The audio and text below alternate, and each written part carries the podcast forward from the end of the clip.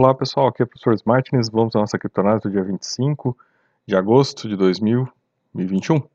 Vamos ver o que aconteceu aqui, né pessoal, dia de baixa, baixa, baixa, né, os preços caíram, houve aí uma correção de valores, né pessoal, até porque, como a gente já tinha visto, né, o, os volumes não estão tão altos assim, as negociações não estão tão altas, né, e os preços estão subindo, né, por uma mágica.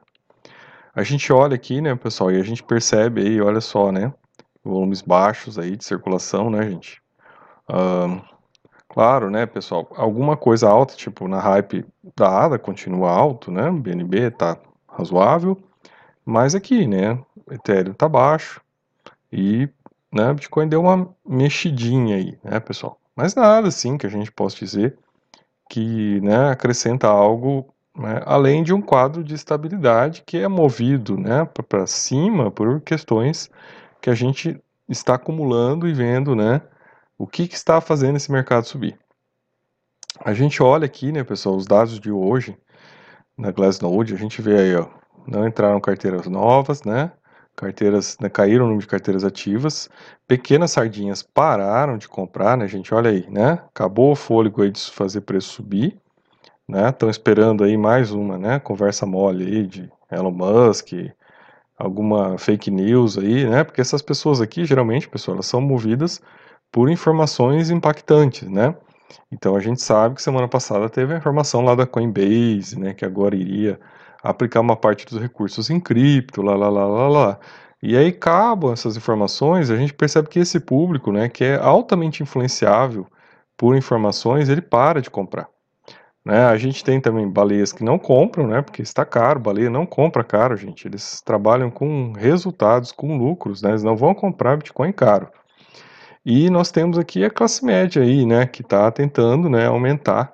A classe média do Bitcoin que está tentando aumentar aí as suas posses, né? Acreditando nesse potencial aumento, né? A gente olha que, né, olha só, pessoal, entrou menos Bitcoin nas corretoras, né? Saiu menos, entrou pouca grana e saiu muita grana. Então, assim, o que, o que esse dado mostra aqui pra gente é que houve realização hoje, né, pessoal? Teve realização aí, teve gente que ganhou, embolsou lucro e caiu fora, né? Caiu fora do mercado no momento. A gente percebe, olha, está sendo bem interessante isso, né? Você vê, né? Quando a gente olha esse gráfico aqui que chama volume by side delta, no TRDR, né, pessoal? E quando ele está aqui, nesse volume by side delta, em vermelho, isso significa que não tem sardinha comprando. Né? Isso a gente olha aqui, a gente percebe, né, pessoal? Não tem pequenas sardinhas comprando, e a gente vê aqui isso se confirma, não tem. Aí o que acontece, gente? O preço para de subir, porque, né? O preço começa a subir, está com pouco volume, quando as sardinhas compram, as baleias não compram para subir. O máximo que as baleias fazem, que é o que a gente está percebendo aqui hoje de novo, né? É que as baleias ficam fazendo uma retranca aqui, né, gente? Ou a própria né, a própria classe média do Bitcoin fazendo uma retranca aqui, né? Porque o, a liquidez, o open interest, né, gente, que é a questão de liquidez no mercado, ela está alta, ela não está baixa, a gente está com bastante liquidez, né? E há uma aposta, olha aí, pessoal, há uma aposta aqui de que o preço vai subir, né? Quando está verde, né, para cima aqui, é que é uma aposta, as pessoas estão apostando no mercado futuro na alta, né, gente? Então tem mais de quase duas pessoas aqui, né, apostando na alta para uma que está apostando na baixa. Aí, né, pessoal? Bom, a gente chega aqui também a um dos motivos aí da alta, né, pessoal? Então, olha só, né? Mais uma baleia, né? Mais um bilionário, mais um metacapitalista, né, gente? Que está acumulando Bitcoin pesadamente, né? Então, o cara já tem, olha aí, gente, já acumulou 27 bilhões de reais, 4 mil Bitcoins, né, pessoal? Então é um acúmulo grande, pesado, né? Uh, vários bilionários fizeram isso, né, gente? Então é, é uma estratégia mesmo, né? É uma estratégia de dominação desse ativo, né? Uh, o próprio, bom, o próprio dono dessa empresa, da MicroStrategy, é o Saylor, chama de baleia Saylor, ele já afirmou que ele não acredita que o Bitcoin vire moeda, né? Ele não acredita. Até porque, né, pelo que eles estão acumulando, eles já tem mais de 50% dos bitcoins disponíveis no mercado, né? Como é que isso vai virar moeda um dia, né, pessoal? Como é que isso vai virar moeda? Como é que as pessoas vão poder ter disponibilidade? Né? Então é uma coisa assim que ele já entende que não, né? A visão dele é muito mais, né, manter, acumular em razão da escassez, né? E, né, com isso ficar, manter, né, um poder econômico hegemônico, né, no resto da humanidade aí. Uh, claro que, né, pessoal, e aí vem aqui esse outro slide do Decrypt aqui, né, a gente vê que né, o lobby do Bitcoin falhou, falhou né, pessoal, em alterar as regras da cripto, dos impostos da criptografia. Então tá rolando um projeto né, de infraestrutura no Congresso americano, né, criado pelo Biden, que quer destinar um trilhão para infraestrutura, né, construção de estradas, pontes nos Estados Unidos. E, né, gente, uh, para pagar isso, eles querem taxar a criptografia. Mas, gente, não é taxar, né? A pessoa que vai lá e compra lá mil dólares de criptografia, tá, gente? É taxar os bilionários que estão, igual esse senhor aqui, né?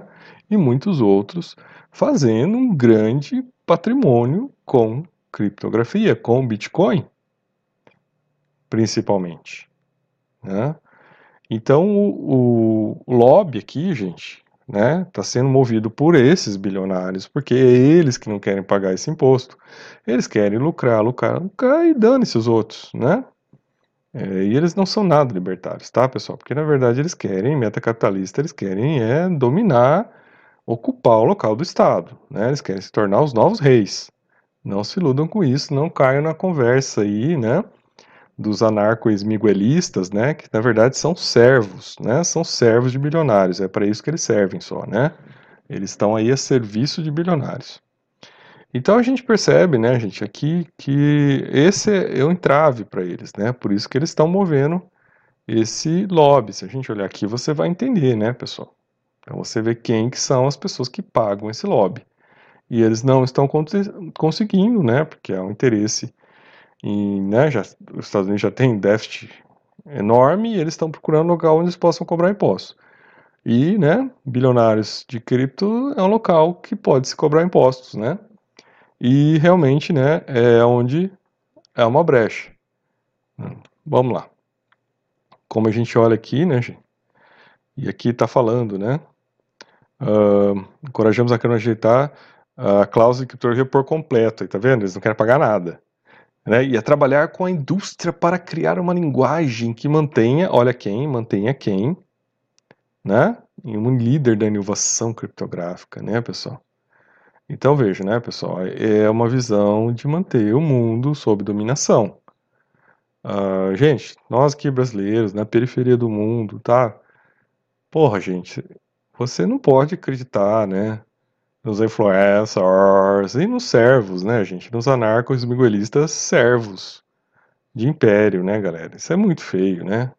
Isso é uma, é uma criptocolonização, né, gente? É a criptocolonização.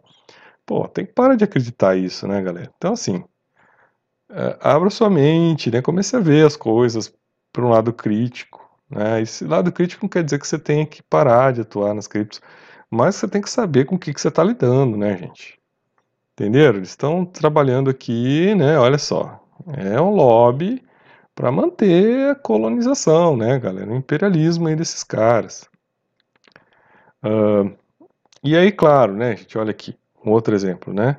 O mercado de cripto retrai 90 bilhões conforme Dogecoin, gente, que é lá o, né, do Dodge Fighter lá, né, do Elon Musk. Os coitados aí que ficam botando dinheiro nessa porcaria dessa cripto, né, pessoal, que minera 10 mil unidades por minuto, gente. É uma cripto inflacionária, sem limites, não é? Não tem limites. É uma coisa que não tem como valorizar, não tem limite de escassez. E as pessoas vão lá e colocam dinheiro nessa porcaria exatamente por causa lá do bilionário que fica, né, elevando as pessoas a erro. Então é muito triste você perceber isso, sabe, gente? É muito triste. Mas, né, faz parte do jogo. Aí outra coisa importante também, né, pessoal, que como a Cardano subiu, né, tá acontecendo muito golpe, tá, gente? Então assim, tá no hype, deu uma parada, né? não faça nada, não compre nada, né? Qualquer coisa que tiver aí, ó, nós estamos criando um jogo novo, então eu não quero nem saber se isso é verdade ou não. Nós estamos criando não sei o quê, ó, nós estamos aqui já com um projeto de DeFi, compre agora, aproveite para comprar no começo. Gente, não. Não. Para, pessoal. Para. Esses são momentos propícios para golpes. Dê um tempo, espera, deixa a coisa amadurecer, vê o que está acontecendo. Não fica no fomo, né? A coisa já, a Cardano já está caro demais. Agora é esperar, gente, né? Você perdeu o momento de comprar, espera cair de novo. Essa é a lógica da coisa. Comprar agora é você entrar na manada dos explorados, né? Tem que ter cuidado. Então aqui, ó, Roxon, né, Roxon avisa para os usuários ficarem em guarda. Toma cuidado, gente. Então ficar acordado, né? Tá cheio de golpe no mercado. Não entrem, tá, pessoal? Esperem, vamos ver o que acontece, vamos ver amadurecer. Vamos lá. Olha aí, a mudança para criptomoedas recém-criadas e tecnicamente superiores é inevitável. Né, pessoal? Então, uh, isso é uma coisa que a gente já tem falado aqui, pessoal, e eu espero que vocês cada vez compreendam mais, né? Olha, o vovô Bitcoin é legal, parabéns, né? Tem lá seu mérito histórico, tem seu mérito com reserva de valor mas é só, né? Tecnicamente, né? Existem criptos, blockchains muito mais avançadas. Começa pelo Ethereum, que já é uma blockchain, blockchain de segunda geração, caminhando para se modernizar, para tornar-se de terceira. E você já tem Cardano, Solana, BNB, que são blockchains de terceira geração, que já nascem com smart contract, com baixo impacto ambiental, com DeFi, né, com abertura de aplicativos, com NFT com games, né, gente? De metaverso. Então, pessoal, né? É o caminho, gente. Não pode ficar olhando para trás, né? Quem faz vocês olharem para trás são pessoas que compraram, né, o, vovô Ponzi Coin lá atrás e que querem continuar manipulando as pessoas para que sejam escravos deles, para que eles ganhem mais dinheiro. Se você quer fazer um patrimônio, esqueça, você não vai ficar bilionário com Bitcoin, né? Se você tivesse comprado ADA em 2017, hoje você estaria bilionário. Se você tivesse comprado Bitcoin em 2017, você não estaria bilionário hoje. Né? Então, mesmo que você tivesse comprado em 2017, se você comparar a valorização da ADA Cardano para hoje e comparar o Bitcoin, você não estaria milionário no Bitcoin. Nada, você estaria milionário hoje. Então você tem que entender que é hora de olhar para coisas mais avançadas, com maiores possibilidades. Né? Eu acho que o trem da ADA ainda está no começo. É questão de esperar baixar, Solana também, esperar cair, gente. No próximo bear market, se tudo der certo, em breve, você vai ter a oportunidade de entrar e aí sim fazer o seu pé de meia. Esqueça o vovô Ponzi Coin, ele não vai te dar isso. Ele, se você está entrando, você só está alimentando os caras que compraram lá atrás e esses sim estão ganhando. Eu mostrei ontem, vejam o vídeo de ontem. Né, tá, as coisas estão nos dados, dados objetivos da Glassnode. Né, quem está vendendo, está vendendo para lucrar, para ganhar dinheiro. É o pessoal que está tirando dinheiro hoje lá. Está realizando, ganhou um monte de dinheiro, está dando risada, está saindo. Preste atenção nisso, pessoal. Não sejam inocentes. Não caiam nas conversas, né? Então, assim, a gente tem que começar a jogar de outra maneira, tem que jogar de uma maneira crítica. Se você está comprando tudo que estão dizendo para vocês, né? Porque tem uma ladainha pronta, né? Ah, compra o Bitcoin, faz o hold, fica aí, vai chegar, você vai ganhar, não se preocupe. Você está perdendo oportunidade. Você tem outras coisas melhores para investir. Né? E isso é uma tendência. Olha, a reportagem está trazendo essa, essa informação, tenho falado sobre isso tivesse me escutado lá atrás, dois meses atrás, nem dois meses atrás, um mês atrás, falando sobre ADA, você já tinha quase triplicado seu patrimônio. Aqui fala sobre as gerações que estão investindo, né, pessoal, que estão colocando portfólio aí, né, e aí a gente vai percebendo, né, quantidade aí de, é, os milênios aí, quanto que eles colocam, né, de patrimônio aí em criptos, né, então tem patrimônio de 22 mil dólares e coloca 3 mil em cripto. Então, assim, não coloca tudo em cripto, né, gente? Esse é um outro erro, né, pessoal? Acha que tem que colocar tudo na cripto, né? né? Os, os da transição aqui, né? É, colocam, olha, esses colocam mais, né, pessoal? E o geração X, né, que é lá de 80 para baixo, né, colocam aí também, colocam um pouco menos, mas já estão colocando. Então veja assim, olha aí, né, pessoal?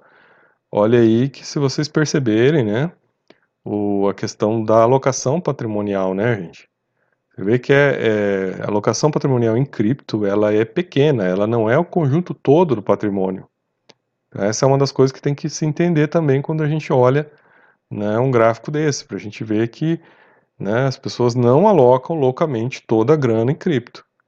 Né, elas fazem uma grande diversificação e colocam uma pequena parte. Você pode ver aqui, ó, dá tipo 5%, gente. Aqui, ó, dá 10%, né, aqui dá 5%, um pouco mais, dá 6, 7%, e aqui dá um pouco mais, dá uns 15%. Né? Quanto mais jovem, mais tendência a colocar um pouco mais em cripto.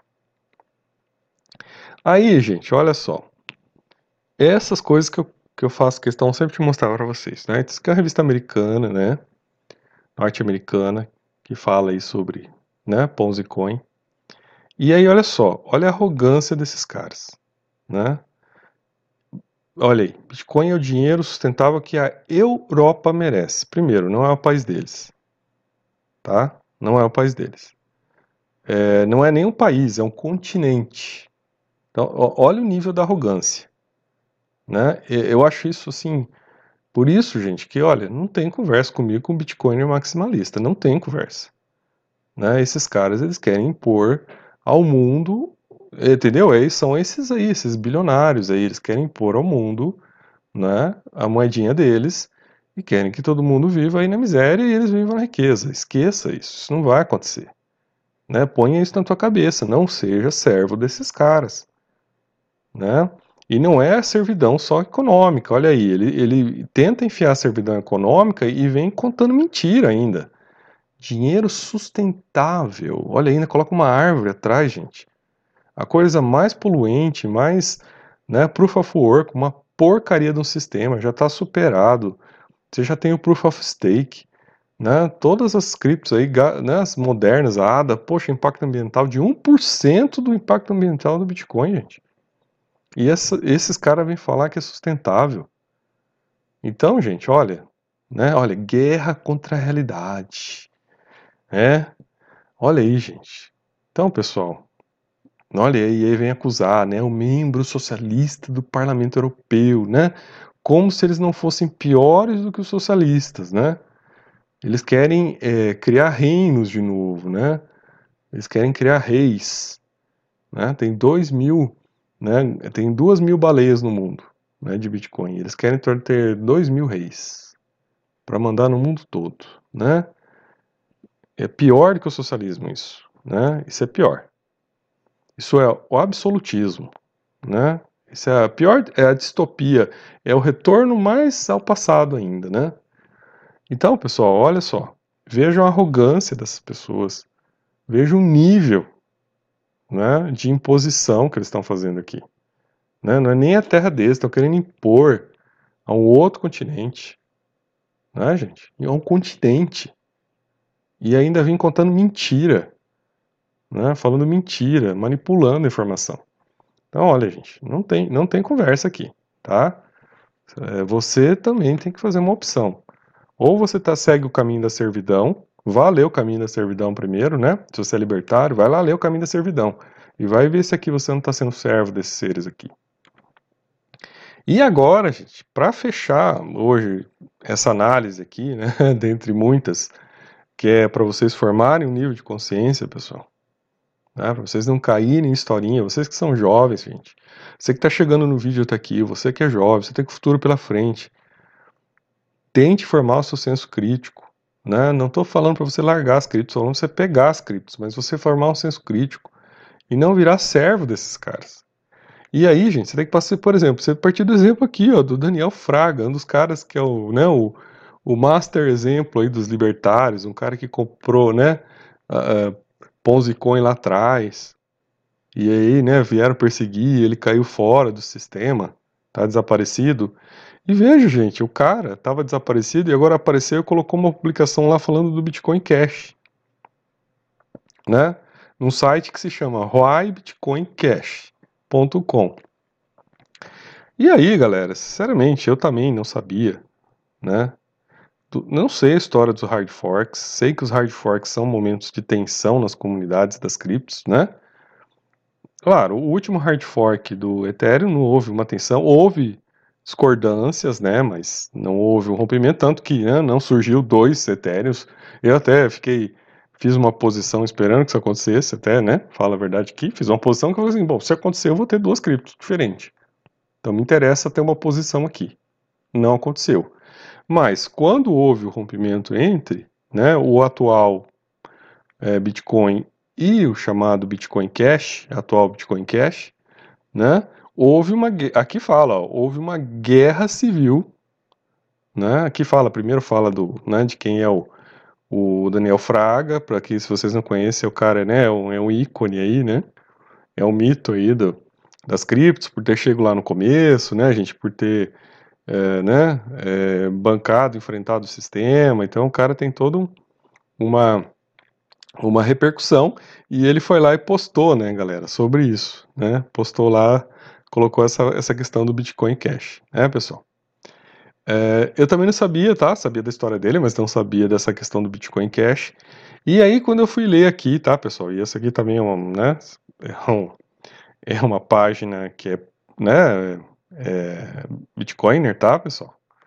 Mas eu achei interessante aqui que nessa reportagem eles foram bem, assim, né, trouxeram bem, assim, a informação, né, é, de uma maneira isenta, né. Ah, e aqui ele coloca, ó, a apresentação, né, do lado do Daniel Fraga, segue a afirmação de que o Bitcoin Cash encampa a visão original de Satoshi Nakamoto, né, um sistema de dinheiro eletrônico ponto a ponto rápido, seguro e com baixas taxas de processamento das transações. Então isso é uma coisa bem interessante, pessoal, né? Aí, o Bitcoin Cash surgiu em 2017 a partir de uma divisão traumática da comunidade cripto, é, em um embate que é lembrado como a Guerra Civil do Bitcoin.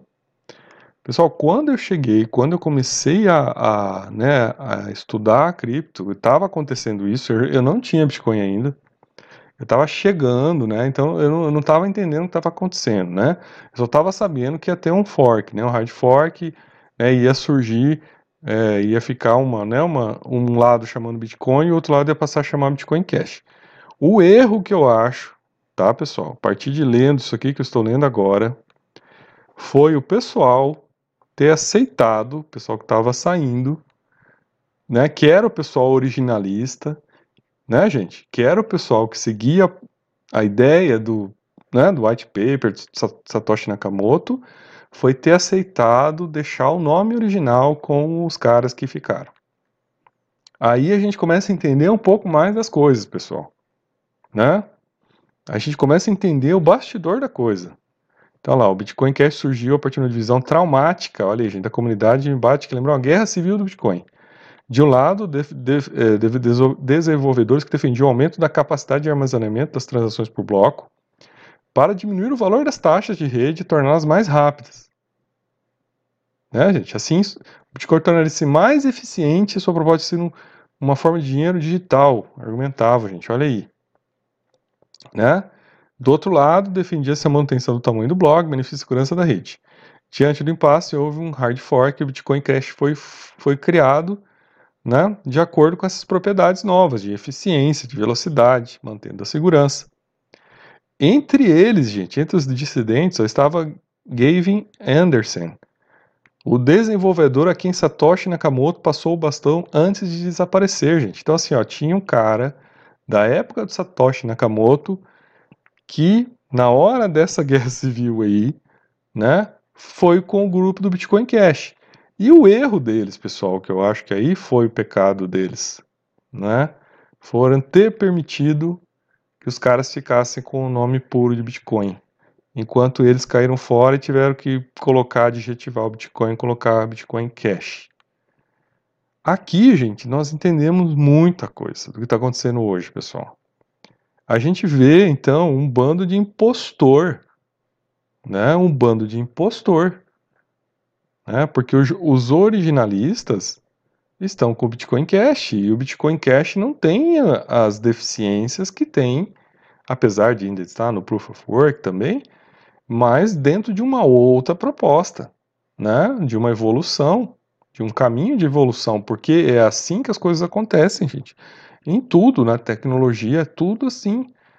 As coisas evoluem, as coisas melhoram, as coisas não param no tempo. Agora, esses caras que permaneceram com a marca Bitcoin foram os caras que mantiveram a coisa parada no tempo.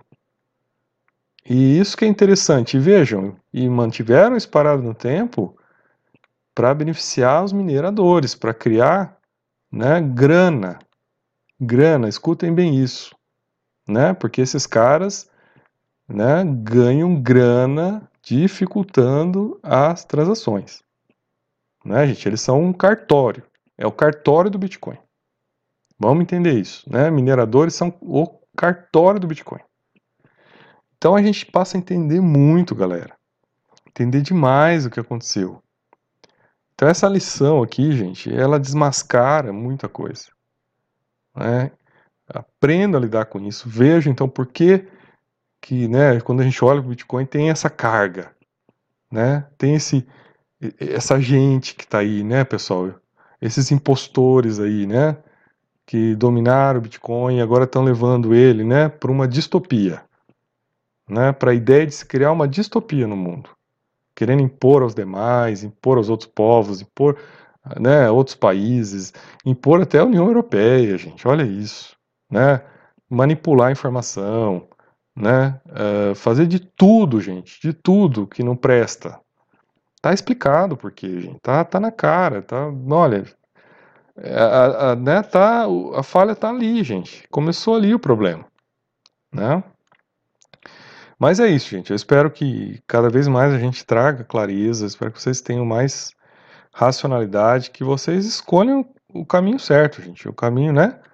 O caminho da luz, o caminho, né, da, da realização de que o mercado cripto tem que ser ético, tem que ser correto, tem que ser construído em bases sólidas, tecnológicas, não pode ter impacto ambiental, tem que realmente possibilitar que as pessoas, né, em geral, ganhem, que isso aí não seja controlado por os mesmos que hoje controlam né, o mundo econômico, que não fique na mão de imperialistas, né, que não fique na mão aí dos mesmos que estão hoje. Pense nisso, gente. Isso é muito importante para o futuro de todos nós. Sou o professor Martins e até nosso próximo vídeo.